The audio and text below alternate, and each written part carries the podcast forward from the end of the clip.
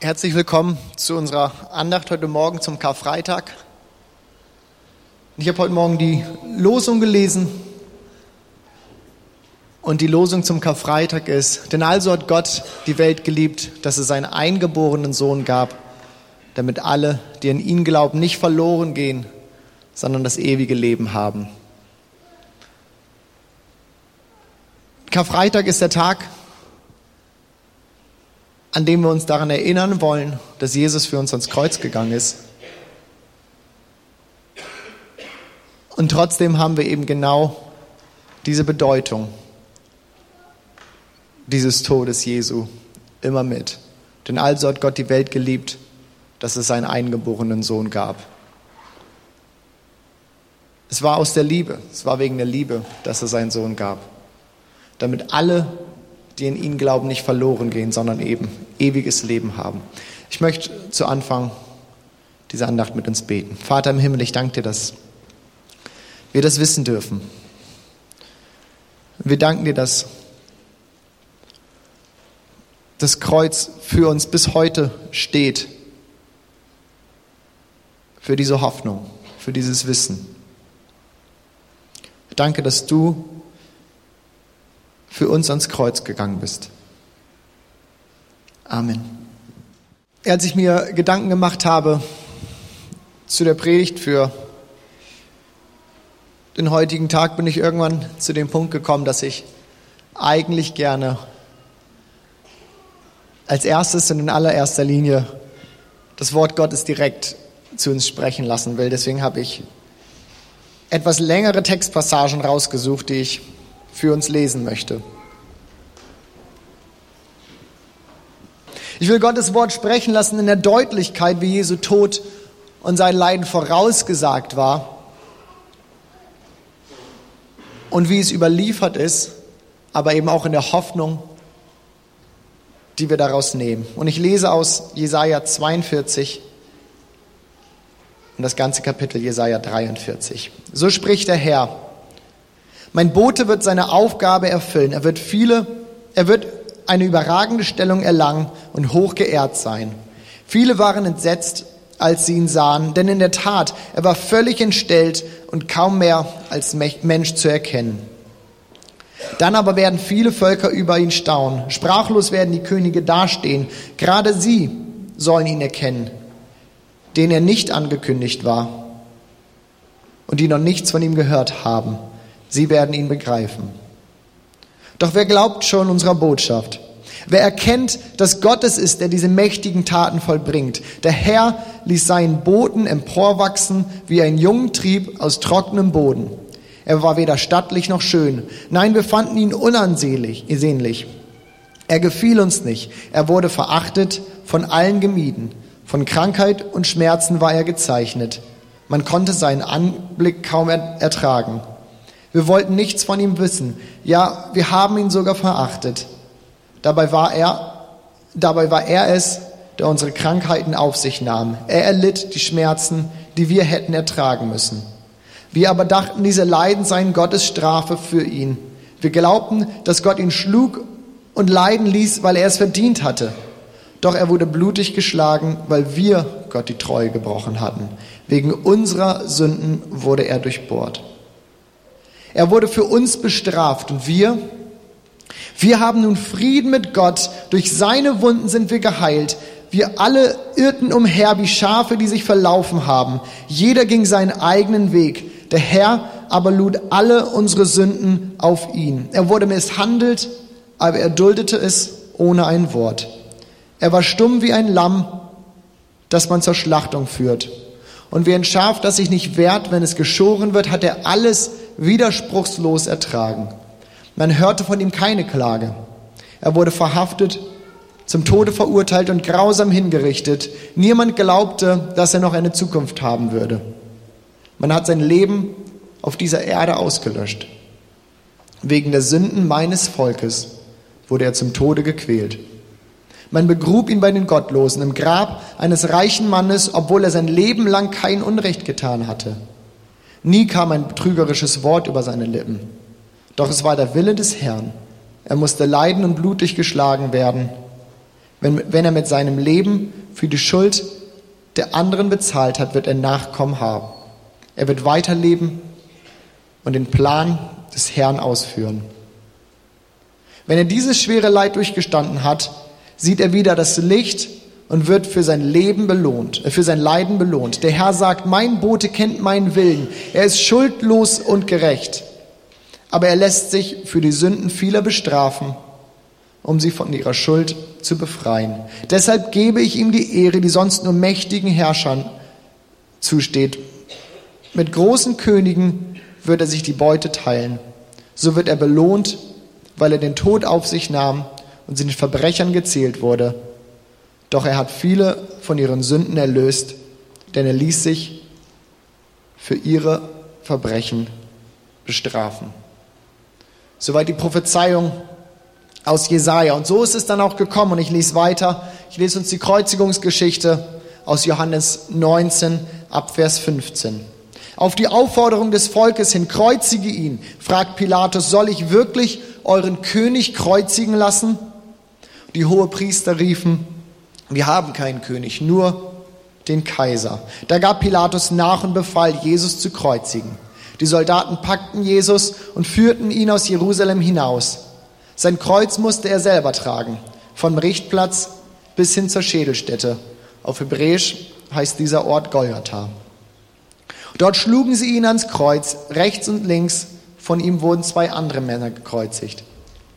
Pilatus ließ ein Schild an das Kreuz nageln, auf dem die Worte standen, Jesus von Nazareth, der König der Juden. Die Stelle, an der Jesus gekreuzigt war, lag nahe der Stadt, und so lasen viele Juden diese Inschrift, die in hebräischer, lateinischer und griechischer Sprache verfasst war. Da kamen die Hohepriester zu Pilatus und verlangten von ihm, lass das ändern, es darf nicht heißen, der König der Juden, sondern er hat behauptet, ich bin der König der Juden. Pilatus aber weigerte sich. Es bleibt genau so stehen, wie ich es geschrieben habe. Als die Soldaten Jesus gekreuzigt hatten, teilten sie seine Kleider unter sich auf, so dass jeder der vier Soldaten etwas davon bekam. Das Untergewand aber war an einem Stück gewebt, ohne jede Naht. Deshalb beschlossen sie, dieses Untergewand wollen wir nicht aufteilen. Wir werden darum losen. Damit sollte die Vorhersage der Heiligen Schrift erfüllt. Meine Kleider haben sie unter sich aufgeteilt und um mein Gewand gelost. Genauso geschah es auch. Unter dem Kreuz, an dem Jesus hing, standen seine Mutter und ihre Schwester, außerdem Maria, die Frau des Kloppers, und Maria aus Magdala. Als Jesus nun seine Mutter sah und neben ihr den Jünger, den er lieb hatte, sagte er zu ihr, er soll nun dein, dein Sohn sein. Und zu dem Jünger sagte er, sie ist jetzt deine Mutter. Da nahm der Jünger sie zu sich in sein Haus. Jesus wusste, dass nun sein Auftrag erfüllt war. Er sagte, ich habe Durst. Auch damit sollte sich die Vorhersage der Heiligen Schrift erfüllen. In der Nähe stand ein Krug mit Essigwasser. Die Soldaten tauchten einen Schwamm hinein, steckten ihn, ein, ihn auf einen Isopstängel und hielten Jesus den Schwamm an den Mund. Als Jesus davon getrunken hatte, rief er, es ist vollbracht. Dann ließ er den Kopf sinken und starb. Es ist vollbracht. Dann ließ er den Kopf sinken und starb. Ihr dürft euch gerne widersetzen. Es ist vollbracht, ruft Jesus in dieser Nacht und verwandelt damit diese schlimmste Tat in den größten Sieg. Der, der sich nichts hatte zu Schulden kommen lassen, wird getötet und Jesus kommentiert diesen seinen eigenen Tod mit den Worten, es ist vollbracht oder erledigt, fertig. Im Urtext steht, ist das ein Wort. Das ist ein Wort, das Jesus hier ausspricht. Wir müssen das mit drei Wörtern so übersetzen, damit zumindest ist das so das, was uns irgendwie geläufig ist. Dieses Es ist vollbracht. So kurz. Und ich will fast sagen schmerzlos, aber ich denke, das wird es nicht ganz treffen. So kurz und prägnant kommentiert Jesus das. Es ist vollbracht. Und dieser Satz hat es mir in der Vorbereitung auf diese Predigt irgendwie angetan. Und meine Gedanken werden immer wieder auf diesen einen Satz, es ist vollbracht, zurückkommen. Eigentlich, wenn man sich das so mal überlegt, ja ein eigenartiger Abgang von Jesus. Man hätte diesen Satz eigentlich viel mehr von jedem anderen erwartet. Man hätte ihn erwartet von seinen Feinden, von den, von den Soldaten, vielleicht von den Ho Hohepriestern. Denn ihr Plan war doch schließlich abgeschlossen. Sie waren doch ans Ziel gekommen. Jesus sollte getötet werden und diese Aufgabe war erledigt. Aber irgendwie von dem, was wir hier lesen, von dem, was uns überliefert ist, ist alles ganz anders. Von den, von den Soldaten lesen wir sogar, wenn wir ins Matthäusevangelium schauen, dass sie erschrocken waren. Sie waren erschrocken nach dem Tod Jesu und sie sagten, dieser Mann war wirklich der Sohn Gottes. Und es scheint nicht so, als wären sie diejenigen, die zufrieden, die glücklich mit ihrem Ergebnis gewesen wären. Anders aber bei Jesus. Sein Leben war doch das, das abgebrochen wurde abrupt. Und doch ist er es, der hier am Ziel angelangt ist. Warum? Weil er wusste, dass durch sein Tod, durch sein Opfer wieder Hoffnung in die Welt gekommen ist. Im Jesaja-Text haben wir das so gelesen, in dieser, in dieser Prophetie. Er ist schuldlos und gerecht, aber er lässt sich für die Sünden vieler bestrafen, um sie von ihrer Schuld zu befreien. Jesus war nicht derjenige, der schuldig war. Aber er lässt sich für die Sünden vieler bestrafen, heißt es hier. Die vielen, ich denke, das ist uns bekannt. Die vielen, das sind wir. Wir sind diejenigen, die schuldig sind. Deswegen brauchen wir jemanden, der sich unseres Problems annimmt. Eines Problems, das wir selber nicht in der Lage sind, dessen wir selber nicht mächtig sind zu lösen. Aber genau das war ja Jesu Mission. Dafür ist er in die Welt gekommen. Dafür ist er am Kreuz gestorben. Und deswegen konnte er hier am Ende sagen, es ist vollbracht. Weil seine Mission erfüllt war. Er war sündlos, er ist unschuldig geblieben und trotzdem hat er die Strafe eines Schuldigen ertragen. Der Kirchenvater Augustinus hat es im vierten Jahrhundert ganz treffend mal so ausgedrückt. Der schreibt, Jesus teilte mit uns die Strafe, nicht teilte er die Schuld. Er teilte mit uns die, Stra äh, die Strafe, nicht teilte er mit uns die Schuld. Die Strafe für die Schuld aber ist der Tod. Durch seinen Tod hat Jesus das Gottesverhältnis für die ganze Menschheit wieder verändert. Durch ihn und durch das, was er hier getan hat, ist plötzlich wieder eine Tür zu Gott offen. Und so bildet das Kreuz, das wir jetzt hier hinter uns so ganz zentral stehen haben, dieses Kreuz bildet den Einschnitt in der Geschichte der Menschheit dar. Den Einschnitt, der alles wieder verändern sollte. Und es ist auch der Einschnitt in deinem persönlichen Leben, in meinem Leben. Denn was ist vollbracht? Nicht Jesu Leben, das hier so abrupt das Ende findet. Nicht das ist vollbracht. Vollbracht ist das Erlösungswerk Jesu, durch das wir wieder Zugang zu Gott haben.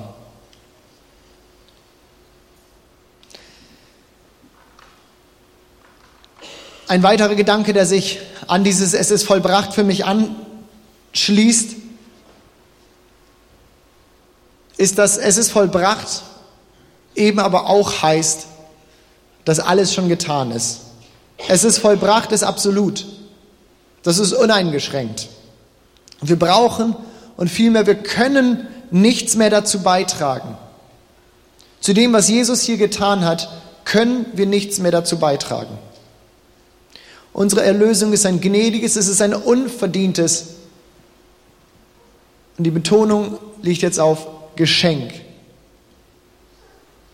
Ein Geschenk von Gott. Jesus hat schon alles dafür getan und wir müssen nur noch Ja dazu sagen. Ich finde, man fällt, verfällt so leicht in so einen, so einen wilden Aktivismus, sobald es darum geht, um meine Beziehung zu Gott. Vielleicht erzähle ich hier auch mehr von mir, vielleicht kann das gar nicht jeder so teilen. Man verfällt in so einen Aktivismus. Ich, meine Beziehung zu Gott, meine Erlösung, aber vielleicht viel noch mehr mein, mein Leben mit Gott. Man meint auf einmal alles tun zu müssen. Man muss ein bisschen mehr von diesem tun, man muss ein bisschen mehr von dem tun. Ich sollte mehr in der Bibel lesen, ich sollte wieder mehr beten, ich sollte mehr Leuten von Jesus erzählen und das ist auch alles richtig, das ist auch alles gut. Und ich denke manchmal, gerade wir Männer, vielleicht brauchen wir irgendwie so, wir müssen was tun können. Wir brauchen irgendwie Lösungen auf ein Problem. Aber hier ist ein Problem, das können wir nicht lösen. Dieses Problem ist schon gelöst. Und es ist manchmal schwierig zu verstehen, dass all unsere Anstrengungen, all das, was wir vielleicht tun wollen, tun können, irgendwie nichts zählen für unsere Erlösung. Es ist vollbracht heißt, es ist alles schon geschehen. Und das, was wir tun müssen, ist ein Ja dazu zu sagen. Jesus hängt dort am Kreuz und er sagt, es ist vollbracht. Und was wir hier lesen, das ist nicht nur irgendwann, irgendwo, irgendwie passiert. Jesus ist ganz persönlich für jeden Einzelnen von uns, für dich gestorben. Was er dort erlitten hat, hat er bewusst auf sich genommen. Warum? Damit die Schuld, damit dir deine Schuld vergeben ist. Die Erlösung ist die Lösung für deine Sünden.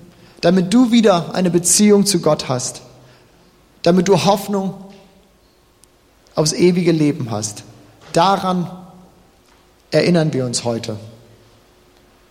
Das ist Karfreitag. Und ich weiß, dass diese Gedanken, die ich mit uns teile, sehr, sehr, sehr doll Basics sind. Das sind so Grundlagen, das sind keine tiefen Erkenntnisse vielleicht, die wir noch nie gehört haben. Auf der anderen Seite sind es die tiefsten Erkenntnisse, die wir haben können. Denn es sind die Erkenntnisse, die unser Leben wirklich verändern oder auch schon verändert haben. So gedenken wir dem heute, dass Jesus gestorben ist, dass er für uns gestorben ist. Aber wir gedenken Jesu Tod nicht einfach so. Ich habe damit David gestern noch drüber geredet. Ich habe da mit mehreren Leuten die letzten Tage immer mal drüber geredet. Karfreitag, ist das ein Trauertag oder nicht? Für uns in der, Deutsch, in der deutschen Sprache das Karfreitag, K, da, das ist, für uns ist es ein Trauertag.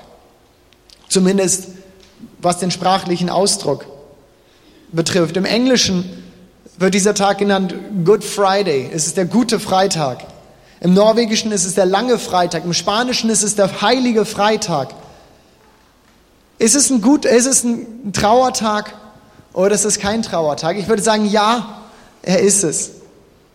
Und nein, es ist auch nicht. Ein Ja und ein Nein. Denn ja, wir gedenken Jesu Tod. Ja, wir gedenken dem, dass Jesus für uns gelitten hat. Dem, was er getan hat. Aber eben immer auch in der Erwartung, dass er wieder auferstehen wird.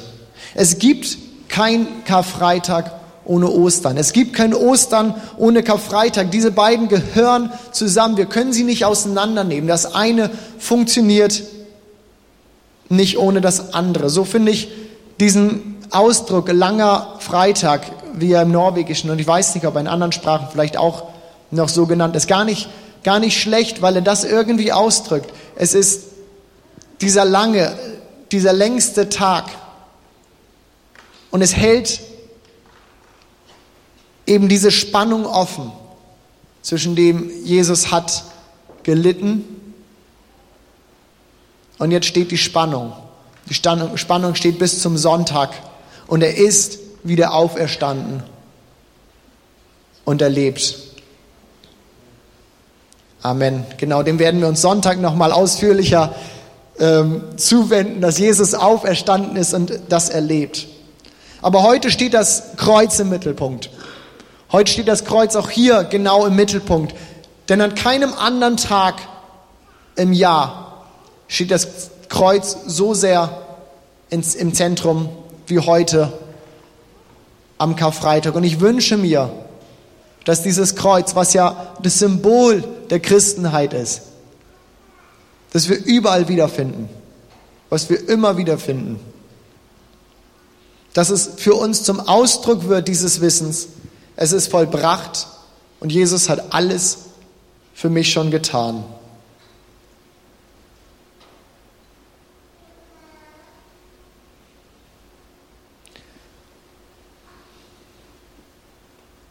Aus der Bibel nehmen wir noch einen weiteren Punkt in Erinnerung von Jesu Tod. Und das ist in der Nacht, bevor Jesus gekreuzigt wurde, dass er nochmal mit seinen Jüngern zusammenkam. Sie setzten sich zusammen. Sie aßen zusammen und sie feierten das erste Abendmahl. Und Jesus sagte ihnen, seinen Jüngern, sie sollten dieses als Erinnerung an ihn tun, als Erinnerung an das, was er für sie getan hat. Sie sollten dieses feiern, so oft und immer wieder, bis er wiederkommt. Und genau das wollen wir auch heute tun. Ich lese uns die Einsetzungsworte und bitte die Ältesten dass Sie schon mal mit nach vorne kommen, das Brot gleich zu brechen. Lese uns die Einsetzungsworte aus 1. Korinther 11. Ihr wisst doch, was der Herr über dieses Mal gesagt hat. Ich selbst habe seine Worte so an euch weitergegeben, wie sie mir berichtet wurden, schreibt Paulus. In der Nacht, in der er verraten wurde, nahm Jesus, der Herr, das Brot. Er dankte Gott dafür, brach es in Stücke und sagte, das ist mein Leib, der für euch geopfert wird. Wenn ihr künftig dieses Mahl feiert und von dem Brot esst, dann ruft euch in Erinnerung, was ich für euch getan habe. Nachdem sie gegessen hatten, nahm er den Becher, dankte Gott auch dafür und sagte, dieser Becher ist der neue Bund, besiegelt mit meinem Blut. Wenn ihr künftig aus diesem Becher trinkt, dann ruft euch jedes Mal in Erinnerung, was ich für euch getan habe. Seid euch also darüber im Klaren. Jedes Mal, wenn ihr von dem Brot esst und aus dem Becher trinkt, verkündigt ihr den Tod des Herrn, bis der Herr wiederkommt. Wer daher auf unwürdige Weise von dem Brot isst und aus dem Becher trinkt, macht sich am Leib und am Blut des Herrn schuldig. Deshalb soll sich jeder prüfen und erst dann soll er vom Brot essen und aus dem Becher trinken. Denn wer isst und trinkt, ohne sich vor Augen zu halten, dass es sich bei diesem Mahl um den Leib des Herrn handelt, der zieht sich mit seinem Essen und Trinken das Gericht Gottes zu. Wir wollen gemeinsam das Abendmahl, wie wir es ja so nennen, feiern. Im Gedenken an das, was Gott, was Jesus für uns getan hat. Wir denken an das, was er am Kreuz für uns erlitten hat. Und wenn wir diesen Text so lesen, dann heißt es, jeder prüfe sich selbst. Denn dieses Abendmahl ist ein Mahl, das gedacht ist, das gesetzt ist in die Gemeinde, in die Gemeinschaft. Jeder prüfe sich selbst, heißt, dass wir alle vor Gott gehen und Gott fragen, ist hier etwas, was zwischen mir und dir steht. Hier werden wir immer wieder merken und immer wieder sehen, wir alle sind nicht rein, sind nicht sauber vor Gott. Wir alle, wie wir gelesen haben, wir alle sind die vielen, denen die Schulden vergeben werden müssen. Aber dort, wo wir unsere Schuld bekennen, vor Gott ist er gnädig und gerecht. Und zum Zweiten heißt es natürlich auch, prüfe dich selbst, ob etwas zwischen uns und unserem Nächsten steht. Zwischen, steht etwas zwischen mir und meinem Nachbarn? Steht etwas zwischen mir und meinen Geschwistern? Dann klärt das. Sprecht sie an. Lasst euch nicht abschrecken davon, dass wir alle hier in Reihen stehen oder sitzen. Klärt das miteinander. Das ist wichtig. Das, was Jesus für uns getan hat.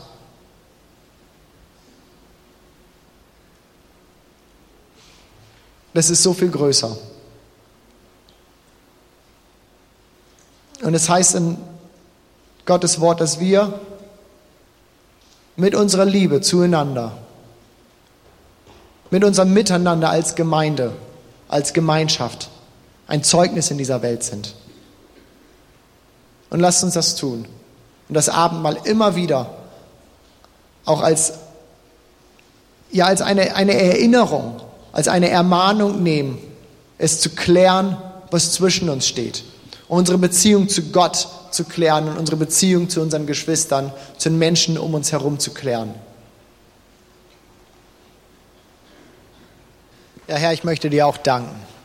Und ich möchte dir danken, dass du uns in diese Gemeinschaft gestellt hast dass du die Gemeinde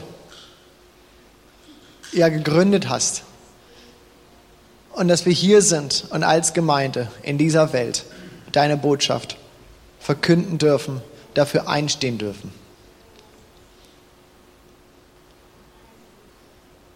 Du bist so gut. Amen. Und so möchte ich euch auch aus diesem Gottesdienst entlassen in dieses Wochenende, dieses Wochenende der Spannung. Der Herr ist gestorben oder gekreuzigt. Und das ist die Spannung. Und wir warten auf den Sonntag, aber wir wissen, dass er kommt. Es ist der Freitag, aber der Sonntag wird kommen. Amen. Seid gesegnet im Namen des Vaters, des Sohnes des Heiligen Geistes. Amen.